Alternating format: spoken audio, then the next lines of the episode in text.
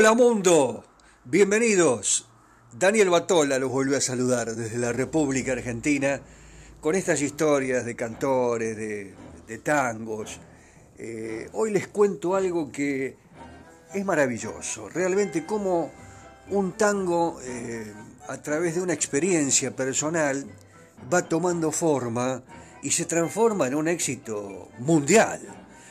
Eh, concretamente hablando de las carreras de caballos tan populares aquí en la República Argentina, con el entorno de los jockeys, los cuidadores de los caballitos, los propietarios, los fanáticos, burreros, como le dicen aquí, esto fue fuente de inspiración para muchos tangos.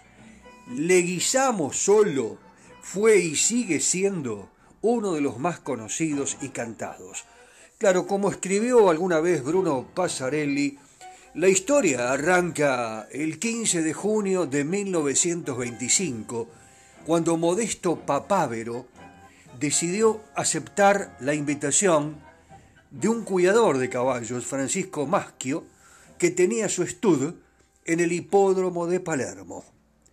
Don Modesto era un guionista de teatro de revistas, Modesto Papávero.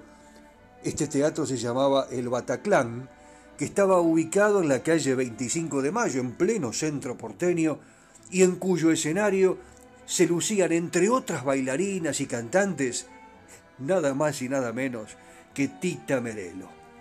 Así que Papávero, este guionista de teatro, nunca había puesto pie en un hipódromo, y cuando lo hizo se quedó deslumbrado, las gradas repletas, los colores deslumbrantes de las chaquetillas que vestían los jockeys, el murmullo nervioso, viste, casi histérico, de los apostadores por eh, la situación de la espera de la carrera, con la ansiedad y la cartilla, ¿no?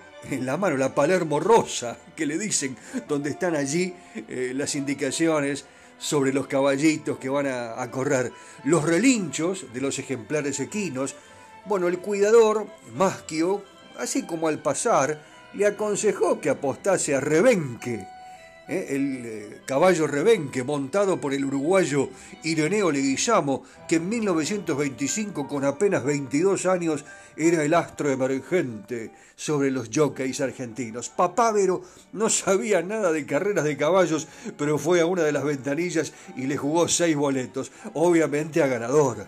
Ya desde la popular vio cómo se alzaban las cintas y cómo los pingos salían como saetas. El dúo Rebenque-Leguizamo al principio había quedado muy atrás, pero de repente empezó a remontar posiciones alentado por el estruendo de la multitud y vio cómo el jockey al doblar el codo se acomodaba, ¿no? Para desencadenar ya su ofensiva final.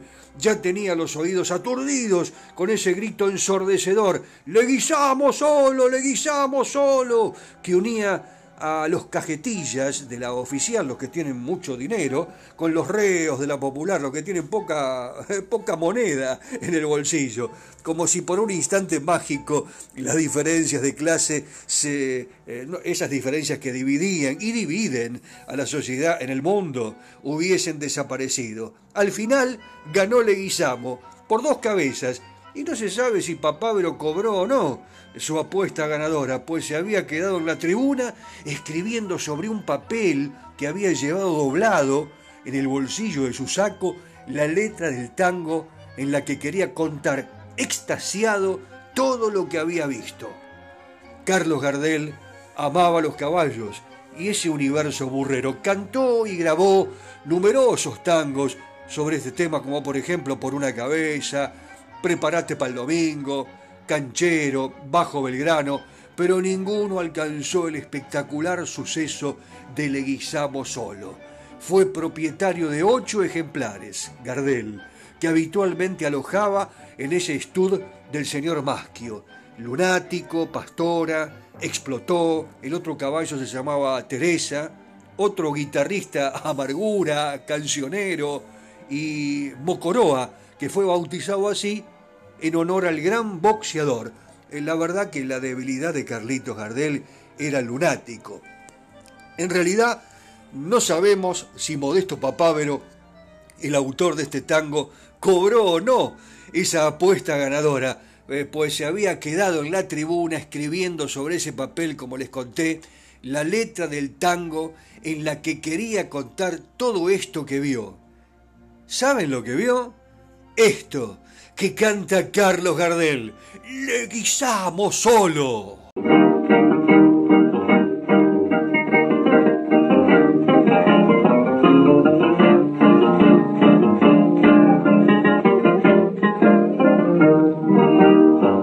Alzan la cinta, parten los congos, como saetas al viento veloz. Detrás va el bulbo, alta la testa, la mano es cerca y el ojo avisor. Siguen corriendo, dobla del codo, ya se acomoda, ya entra en acción. Es el maestro el que se arrima y explota un grito en el ensordecedor. Le guisamos solo, gritan los nenes de la popular. Le guisamos al cerote, contestan todos los de la oficina. Le guisamos viejo y peludo, ya está el puntero del pulpo a la par. Le guisamos al galope nomás, y el pulpo cruza, el disco triunfa. No hay duda alguna, es la muñeca, es su sencillo y gran corazón. Los que triunfan por la cabeza, con gran estilo y con precisión. Lleva los pingos a la victoria, con tal dominio de su profesión, que lo distinguen como una gloria, mezcla de asombro y de admiración. Le guisamos solo, gritan los nenes de la popular. Le guisamos al galope nomás, contestan todos los de la oficina. Le guisamos viejo el peludo nomás, ya está el puntero del pulpo a la par. Le guisamos al trotecito nomás, y el pulpo cruza, el disco triunfa. Bueno, viejo Francisco, decide al pulpo que el lunático lo voy a retirar a cuarteles de invierno. Ya se ha ganado su garbancito. Y la barra completamente agradecida. Sentí la barra. Muy bien. Salute. Muy bien, claro, Carlitos. ¡Qué grabación! ¡Qué maravilla!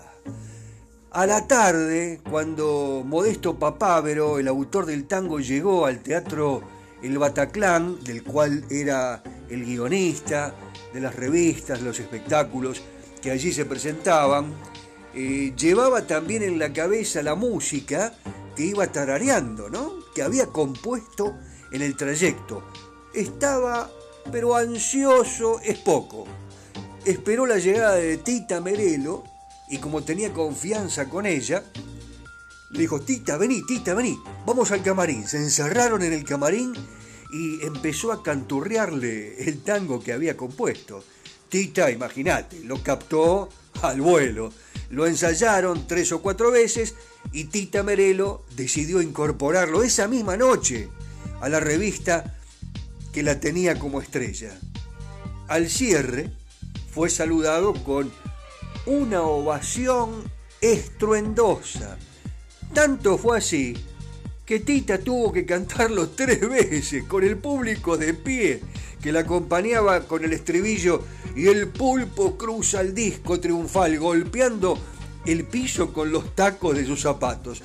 Una locura, una sensación. Fue tan grande el éxito que al día siguiente la novedad fue registrada por los columnistas, por los periodistas de espectáculos, de los diarios que ya hablaban de esto que había pasado y así Leguizamo solo entró en la leyenda. El tango es leyenda. las letras que bueno, van documentando eh, tal vez esto, un momento en la vida de un creador, de un escritor. En este caso la de Modesto Papávero, que reflejó en ese papel que llevaba eh, en el bolsillo todo lo que vio en esa gran carrera de caballos donde ganó Leguizamo, Ireneo Leguizamo, con el caballo de Carlitos Gardel lunático. Les mando un abrazo, espero que les haya gustado. A mí me encantó esta historia del tango Le Guillamos Solo. Eh, ya saben que me pueden mandar un WhatsApp, nos comunicamos permanentemente. 11 44 12 50 72. un abrazo inmenso desde la República Argentina a todo el mundo. Nos vemos en la próxima.